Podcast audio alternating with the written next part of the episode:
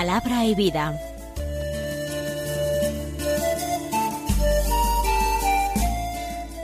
Con el padre Manuel Horta, desde Sevilla.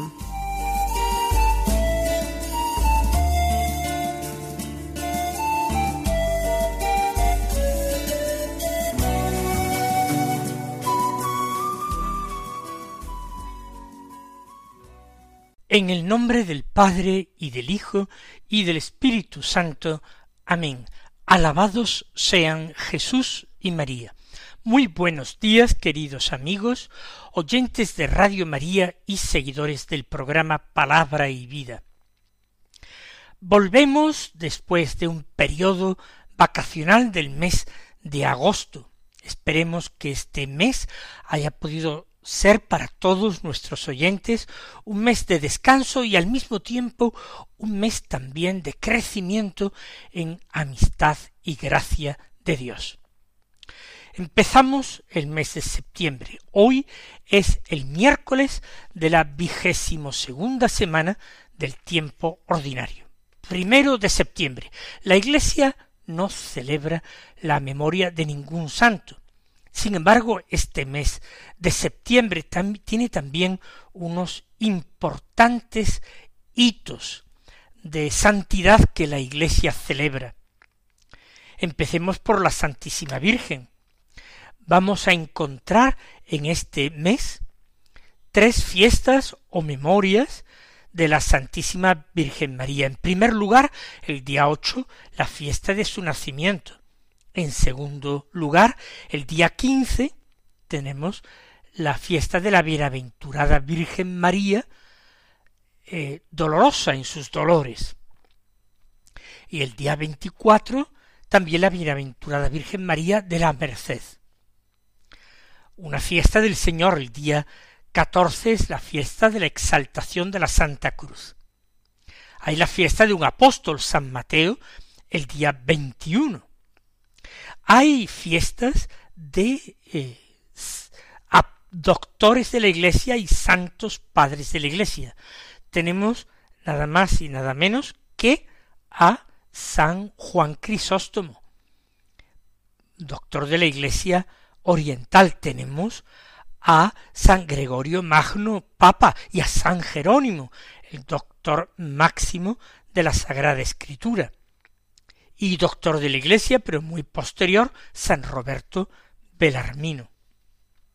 Tenemos la memoria o la fiesta de santos tan importantes como San Pedro Claver, el apóstol de los esclavos negros, del Santo Padre Pío de Pietrelcina, un verdadero profeta para nuestros tiempos, de un fundador y modelo de caridad como San Vicente de Paul, y también la fiesta de los santos arcángeles Miguel, Gabriel y Rafael. No he nombrado a los mártires, como los santos mártires coreanos San Andrés Kim y sus compañeros, o a San Venceslao, o a los santos Lorenzo Ruiz y sus compañeros, todos ellos mártires que adornan y jalonan los días de este mes de septiembre que hoy comenzamos. Vayamos directamente a la palabra de Dios. A pesar de que hoy es un miércoles, ni siquiera es el lunes, sin embargo comienza como primera lectura de la misa la carta del apóstol San Pablo a los colosenses. Y creo que es importante dedicarnos a seguir al ritmo de los días la lectura de esta carta de Pablo a los colosenses. Una carta que no es muy larga, pero muy importante. Y siempre, cuando nos quede tiempo, también leeremos y, si es posible, comentaremos el Evangelio del día que será habitualmente el Evangelio de San Lucas, con lectura continuada desde el capítulo cuarto. Por tanto, este es el menú para hoy y para los próximos días que nosotros acogemos con un corazón agradecido y con el deseo de convertirnos cada vez más al Señor. Empezamos por la primera lectura de la misa, entonces, la de la carta de San Pablo a los colosenses. Aproximadamente la mitad de los comentaristas actuales, modernos, piensan que San Pablo no fue el autor de la carta.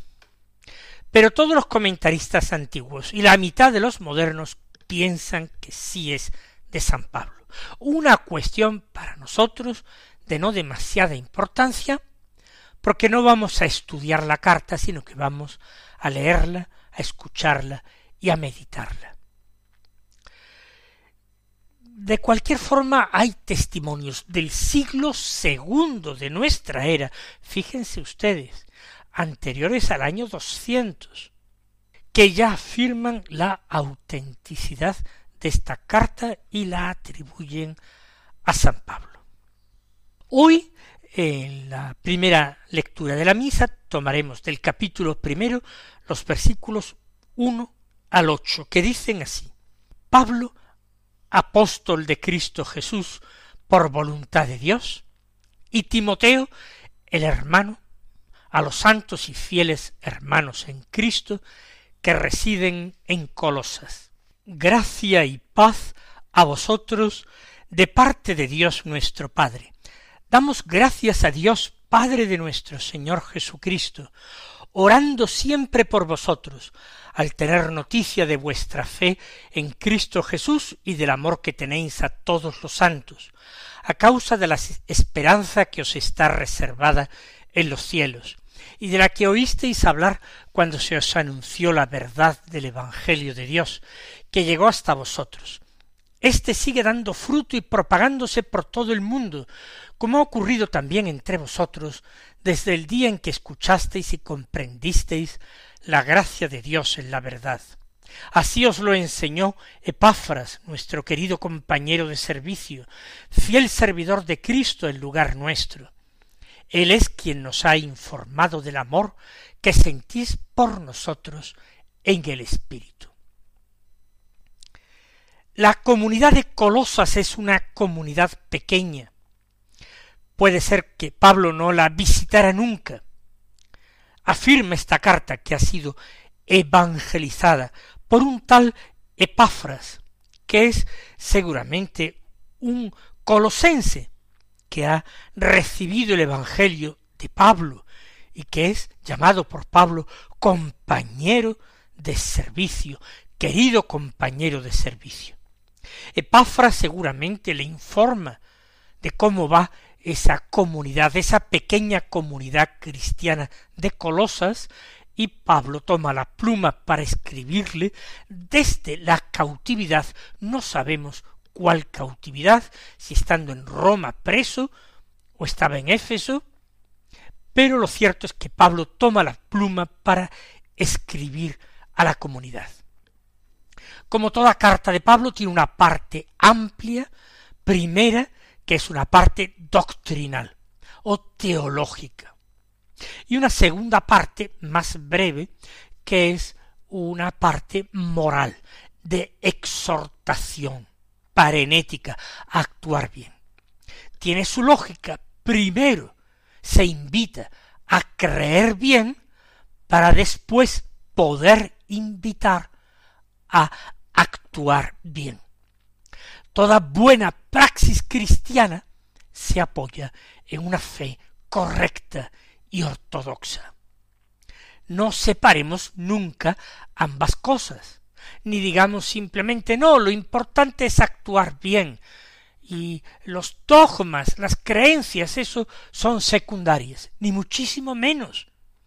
Si no prestamos fe a esas verdades de eh, Cristo que nos anuncia la Iglesia, esas verdades reveladas, no podremos llegar a actuar bien, a obrar bien. Esas dos mismas partes las encontramos en la carta a los colosenses. Colosas, ya he dicho, es una ciudad pequeña, está situada en la península de Anatolia, por tanto lo que es Turquía, hacia el sur y hacia el oeste, más bien, una región que se llamaba Frigia. Pues bien, comienza así la carta. Pablo, apóstol de Cristo Jesús, por voluntad de Dios. Detengámonos en esto. Realmente con los solos dos primeros versículos de la carta tendríamos suficiente para la meditación de hoy, aunque trataremos de avanzar más. ¿Qué dice Pablo al presentarse apóstol de Cristo Jesús por voluntad de Dios? Él que es un hombre verdaderamente humilde, él que se considera pequeño, él que se considera el último de los llamados, sin embargo es muy consciente de su dignidad es apóstol de Cristo Jesús por voluntad de Dios. Hagamos una pequeña reflexión. A nosotros nos puede pasar que a veces eh, somos un tanto presudimidos, orgullosos, arrogantes. A veces, incluso en pequeñas cosas, nos creemos más que nuestro prójimo. Sin embargo, también acontece que en cosas verdaderamente importantes, quizás porque no les prestamos tanta atención, quizás porque son cosas que no valora el mundo, sino que tienen un carácter espiritual y sobrenatural, tendemos a rebajarnos en exceso a nosotros mismos y a creernos menos de lo que somos. Por tanto, hay que tener ese gran equilibrio. Pablo, con orgullo espiritual, con orgullo legítimo, quiero decir mejor, no orgullo espiritual, orgullo legítimo, dice, apóstol de Cristo Jesús por voluntad de Dios. Y nosotros, mis hermanos, nosotros, ¿qué podemos decir con toda certeza? Que somos elegidos de Dios, que somos hijos de Dios. Con total certeza, sí. Somos elegidos de Dios. ¿Acaso no estamos? Y pienso que, si no la totalidad, la inmensa mayoría de los oyentes de Radio María, ¿acaso no estamos bautizados? A veces incluso siendo muy pequeños, y no es eso una clara señal de elección de Dios. Y no sólo elección, sino predilección de Dios, que nos ha creado, pero nos ha llamado también a la vida para vivirla con una meta, con un ideal, reproducir en nosotros los rasgos de su Hijo único Jesucristo somos llamados a ser otros Cristos, a ser santos en su presencia. Nos parece poca elección y poca predilección. Quizás hayamos aprovechado, utilizado muy mal esta gracia. Quizás vivimos como si realmente no la tuviéramos, pero si nos decidiéramos ¿A dónde podríamos llegar nosotros incluso aún en esta vida? Siendo como somos hijos de Dios, elegidos y predilectos de Dios. Sí, seremos los últimos en muchas cosas, seremos menos listos, menos buenos, menos poderosos de lo que quizás nos creíamos. Pero somos mucho más de lo que dedicamos tiempo a meditar. Pablo comienza con gozo con esta presentación. Apóstol de Cristo Jesús por voluntad de Dios. La segunda reflexión quiero hacerla también en este primer versículo, deteniéndome en por voluntad de Dios. Él ha descubierto que es elegido para ser apóstol de Cristo porque ha llegado a conocer la voluntad de Dios. Hay una voluntad de Dios que nos es muy fácil conocer. Es la voluntad de Dios que algún autor espiritual llama significada. ¿Por qué? Porque el Señor la ha significado, la ha revelado. Es la voluntad de Dios que se nos manifiesta a través de los mandamientos de la ley de Dios, a través de los mandamientos de la Iglesia, a través de las bienaventuranzas, a través de las virtudes y de las obras de misericordia, tanto corporales como espirituales, a través de todas las normas que nuestra Madre la Iglesia nos impone como de obligado cumplimiento. Esa es la voluntad de Dios, una voluntad significada que puede ser conocida con seguridad, con exactitud. Todo el contenido de los evangelios y de la palabra de Dios es voluntad de Dios significada. Pero hay otra voluntad de Dios que tenemos que ir descubriendo. ¿Cómo? A través de los acontecimientos de nuestra vida, a través de las santas inspiraciones de Dios. Es la voluntad de Dios que algunos eh, autores espirituales llaman la voluntad de beneplácito. Él no la ha prescrito como obligatoria a través de un precepto, de un mandamiento, no la ha revelado en general para todos los hombres, sino que es la voluntad de Dios para mí en concreto. Y es una voluntad de Dios que nos conviene llegar a conocer para poder unirnos a ella y cumplirla. Pablo ha llegado a conocer la voluntad de Dios para él en el camino de Damasco, a través de acontecimientos exteriores, ser derribado, caer por tierra, ser privado de la vista, a través de esa voz exterior o interior. Saulo, Saulo, ¿por qué me persigues? Yo soy Jesús a quien tú persigues.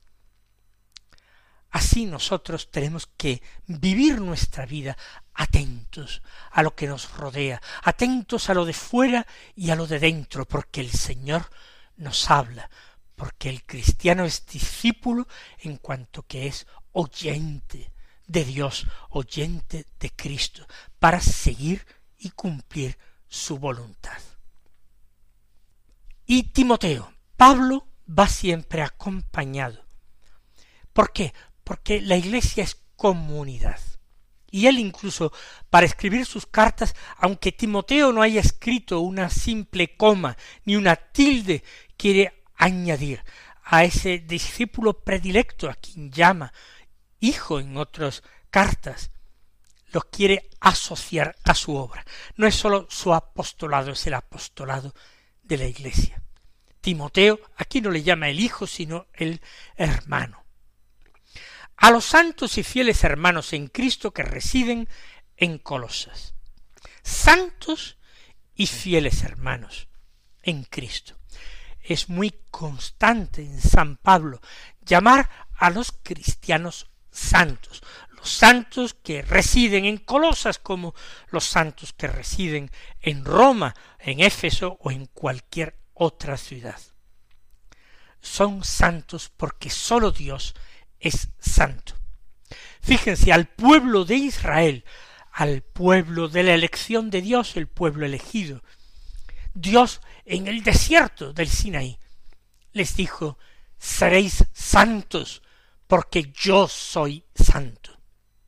Y Jesús en el Evangelio nos recordará, sed santos, sed perfectos como vuestro Padre del cielo es perfecto.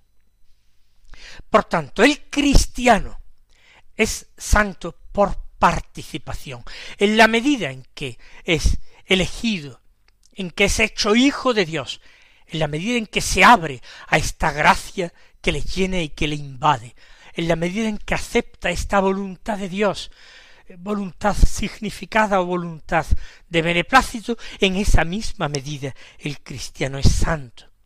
Y esto, aunque cada día peque siete veces.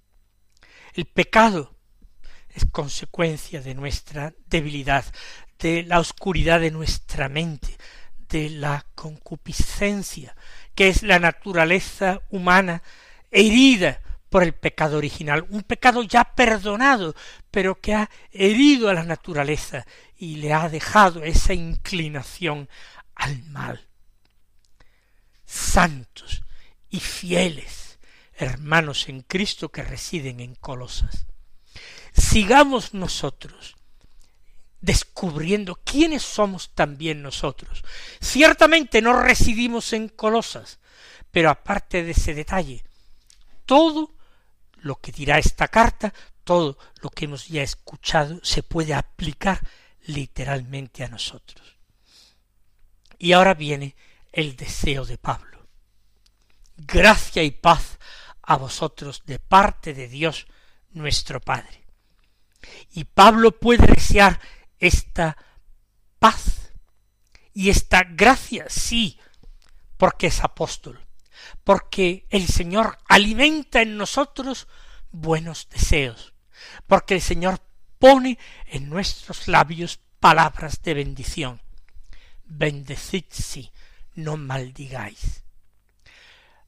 Entonces vamos a ejercer también nosotros ese apostolado fecundo, vamos a ejercer ese sacerdocio común de los fieles que nos ha de llevar a bendecir, a desear a todos la gracia y la paz de Dios nuestro Padre. Y no sólo a desearla, sino a rezar siempre por el bien de los demás, a ser apóstoles de la oración.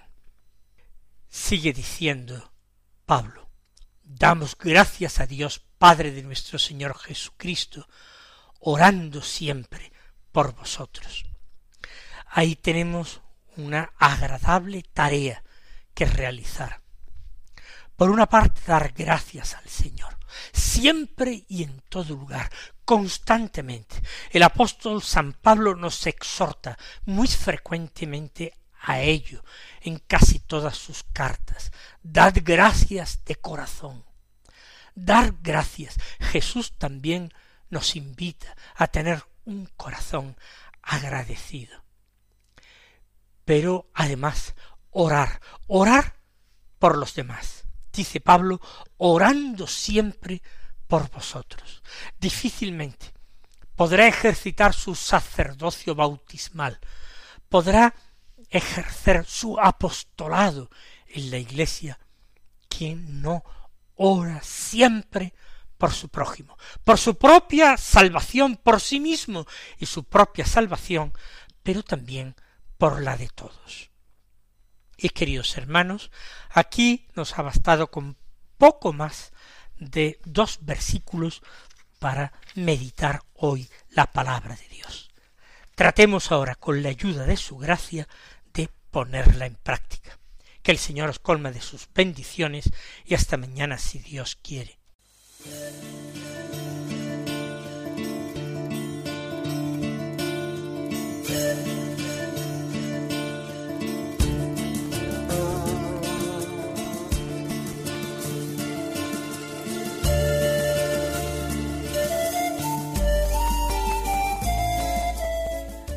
Concluye Palabra y Vida un programa dirigido desde Sevilla por el padre Manuel Horta.